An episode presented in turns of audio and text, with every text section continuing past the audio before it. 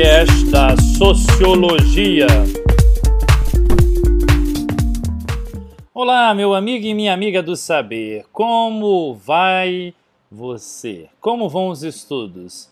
Isso aí, vamos para o segundo bimestre nos assuntos aqui no podcast da Sociologia. Eu, professor Oswaldo Maffei, junto com vocês vamos degustar um pouquinho mais a respeito dos conhecimentos sociológicos. Na última aula, no último podcast, nós conversávamos a respeito dos direitos civis, políticos e sociais. Percebemos da importância através de várias eras e gerações. Mas eu gostaria de recordar algumas coisas importantes, especialmente sobre o conceito da palavra cidadania. Cidadania ela vem do latim, o civitas, é, dito assim do latim, ele quer dizer cidade. Lá na Grécia Antiga, consideravam-se os cidadãos aqueles nascidos em terras gregas. É, era considerado cidadão aquele que nasceu lá. E não só nasceu, mas ele tinha uma condição social melhor, ele tinha uma condição é, econômica diferente dos demais. Então, por exemplo, mulheres, crianças, é, estrangeiros, idosos não podiam ser considerados como cidadãos. Essa mentalidade, essa concepção sobre cidadania, ela é moderna, ela é agora, muito recente. Por isso eu gostaria que você prestasse bem atenção nessa concepção de aquele que vive na cidade, de um modo harmonioso. Já na, na Roma, a palavra cidadania, na Roma antiga, ela era usada para indicar a situação política de uma pessoa e os direitos que essa pessoa tinha ou até mesmo poderia exercer. A ideia de cidadania é muito, muito antiga, gente. Prestem bem atenção porque essa, essa antiguidade da ideia de cidadania ela vai surgir justamente no século VIII a.C., na Grécia, uma sociedade em que os homens eram considerados livres e iguais. Assim chamava-se na Grécia a polis, a cidade, aquele que convive e coexiste na polis que justamente eram esses que construíam as leis, as deliberações, eram os cidadãos, que se enquadra dentro desse escopo que eu expliquei para vocês. Então, todas as definições, todas as decisões que acontecia afetavam justamente toda a comunidade e para isso ela precisava ser discutida, ser votada, ser deliberada para então entrar em vigor. Nesse período, a cidadania esteve longe é, de afetar de um âmbito assim mais universal. Era justamente somente aqueles que possuíam alguma condição boa, né, social, econômica, para que pudessem vivenciar esse aspecto da, da sociedade. Mudou-se muito, né, gente? Recapitulando o que a gente tinha visto justamente sobre os direitos civis, que são os direitos fundamentais à vida, à liberdade, à propriedade privada, à igualdade perante a lei. Então, direitos civis, resumindo, ele trata, ele está intrinsecamente relacionado à vida, à liberdade, à propriedade privada. Você pode ter um bem, agora é seu, e justamente o acesso à justiça da parte de todo mundo. Todo mundo tinha esse direito. Ah, professor, mas nem sempre foi assim? Nem sempre foi assim, justamente.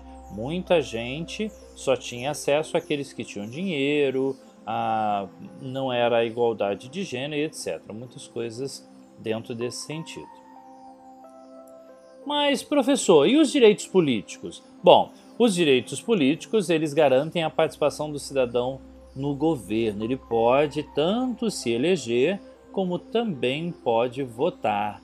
Então, isso a gente tem é, no Brasil, que a gente vai dar uma olhadinha hoje sobre esses direitos né, políticos muito próximos à, à concepção dos direitos civis, ou seja, a data que tudo isso entrou em vigor para que pudesse tudo acontecer.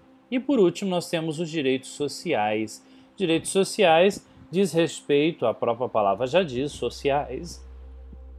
Ele tem a ver com o direito à educação, à saúde, a um salário justo, né, ao direito à aposentadoria e por assim vai, certo? Então, só recapitulando tudo isso, faz parte do nosso bloco, né, do bloco anterior que nós estudávamos a respeito disso, e eu vou ficar muito feliz se todos compreenderem a importância. Se eu fizesse uma pergunta para vocês, qual é a importância dos direitos humanos? A garantia constitucional, né, vivendo numa sociedade democrática, que é a nossa.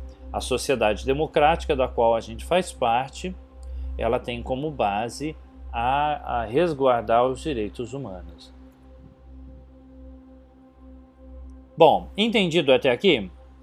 Agora vamos aprofundar um pouquinho mais nessa concepção a respeito dos direitos e da cidadania. Bom, vocês sabem que tudo isso foi conquistado por meio de um aspecto importante que eu trago para a aula de hoje, que são os movimentos sociais. Todo mundo já ouviu falar, por exemplo, do Greenpeace.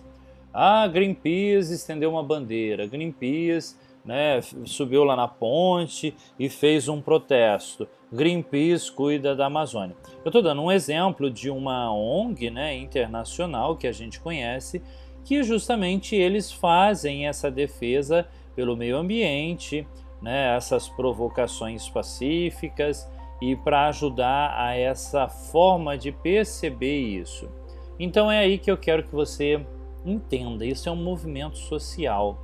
E os movimentos sociais são importantes para fazer com que as coisas comecem, aconteçam, se desenvolvam. Tudo isso acompanhado de protesto, às vezes nem sempre protestos pacíficos, né?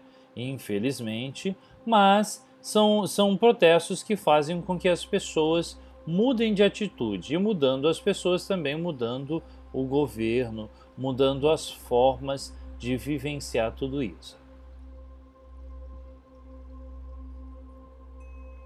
E na aula de hoje eu gostaria de trazer para vocês justamente esse exercício de refletir, de pensar nós vivemos em uma democracia, certo? Então, o princípio da democracia é o demo, ou seja, cracia é o poder na mão do povo, o povo.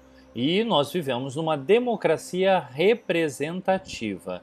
É bom reforçar isso por conta dessa concepção que muitos não sabem. Por exemplo, na Grécia Antiga existia democracia sim, mas a democracia é, direta, né? Ou seja, você tinha esse direito, ia lá, falava, defendia a sua ideia. Na representativa, ou seja, a gente vota né, alguém para substituir a nossa voz, essa democracia é, representativa, a pessoa representa um grupo, às vezes um grupo social, uma ideia, é, e tudo assim vai concebendo com que esse ser humano possa conviver, sendo garantido a ele os direitos, a própria cidadania que a gente está falando no dia de hoje. São muitos assuntos, mas eu gostaria de agora afunilar sobre essa concepção. Né? Nós já vimos a respeito dos direitos, nós já vimos a respeito da cidadania. O próximo passo agora, justamente, é entender como é que isso acontece através dessas grandes manifestações ocorridas, por exemplo, pelos eh, movimentos sociais. Os movimentos sociais vão justamente brigar, levantar a bandeira para que tudo isso possa acontecer. Então, os movimentos sociais não são predeterminados, eles justamente dependem sempre das condições específicas que apoiam né, os instrumentos utilizados para que possam se obter uma repercussão. A gente vê uma, gran, uma grande manifestação, por exemplo, né, um pouco antes da, ali no governo da Dilma, que no Rio de Janeiro, uma rua famosa, a Avenida, né, lá perto que termina na Candelária, ela encheu, lotou. Como é que as pessoas combinaram? Combinaram boca a boca? Não. Combinaram pelas redes sociais. E a gente vê N fatores, N é, movimentos e ações e greves sendo movimentadas pelas redes sociais. Então, os movimentos sociais são ações coletivas com o objetivo de manter ou então mudar a, uma situação. Ele tem sempre justamente essa visão de cuidar para que a coisa possa acontecer de fato, não se fique enrolando. Por exemplo, as greves dos professores da rede municipal de São Paulo, pela melhoria dos salários, as condições de trabalho, tudo isso são formas desse movimento. Então, movimentos conjunturais duram alguns dias, por exemplo, né? E eles desaparecem para né, para depois surgem um outro movimento, novas formas de expressão. E existem os movimentos sociais organizados. São greves dos trabalhadores, ecológicos, movimentos étnicos, é, feministas. Então, são todas essas formas que podem justamente é, provocar uma mudança. No passado, na eleição, por exemplo, na volta, né, nas diretas já, você tinha os caras pintadas, ou então você tem N movimentos de grande escala que ou eles são conjunturais ou eles são do aspecto das organizações sociais organizados. Então, é essa concepção a respeito dessa organização que acontece, né, desses movimentos sociais em prol disso. Ok, gente? Bom, tudo isso trata-se de assuntos importantes. Nós continuaremos falando sobre esse assunto no nosso próximo podcast. Hoje ficamos por aqui. Continue pesquisando, não pare de estudar. Isso é muito importante. Meu amigo e minha amiga do saber, eu, professor Oswaldo, fico por aqui. Deixo o meu grande abraço. Até a próxima. Tchau, tchau. Você acabou de ouvir o podcast da Sociologia.